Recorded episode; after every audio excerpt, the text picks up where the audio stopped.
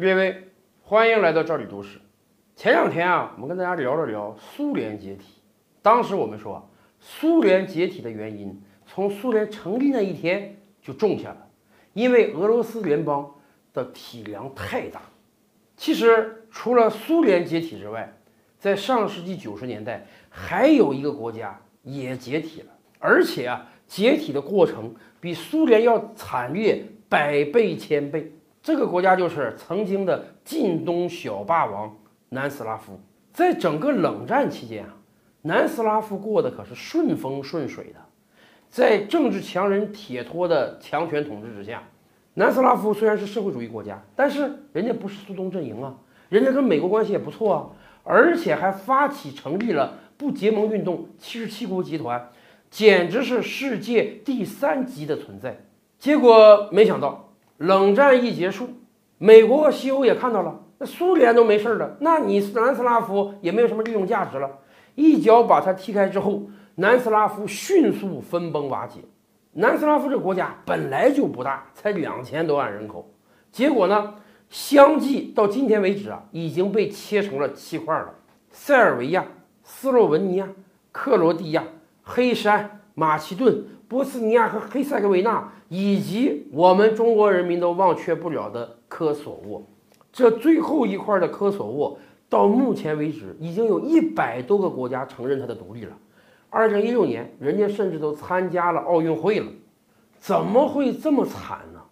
本来国家就不大。生生还被切成了七块，那这每一块就更加小了。每一块就那么二三百万、三五百万人口，几万平方公里，难道各个国家都觉得分裂比统一要强吗？而且，南斯拉夫的解体是非常惨烈的，几乎每独立出去一个国家呀，就要打一场仗，甚至独立出来的国家内部也要打仗。波黑就是波斯尼亚和黑塞哥维那就打了好几年。接下来科索沃战争，咱们也清楚了。其实啊，想想也是这样。原来在一个统一的国境之内的时候，大家居住的是犬牙交错的。你这个部分有我这个部分的人，我这个部分有你这个部分的人。好喽，现在这一独立，各归各家，各找各妈，每一个地方都要发生大量的人口迁移的状态，甚至还因为人口迁移而产生出领土争端的问题。可以说，上世纪九十年代。全球范围内一半的战争都是在南斯拉夫地区打的。那么有人不禁要问呢：南斯拉夫怎么好端端的就解体了？原因一定是很多的。我们今天就跟大家讲一点，那就是南斯拉夫由于是一个多民族国家，在国内刻意的打压主体民族，刻意的要求各民族的机械平等，导致了最后分崩离析的状态。什么叫机械平等？就是说，组成南斯拉夫的各个共和国，大家一定要平等。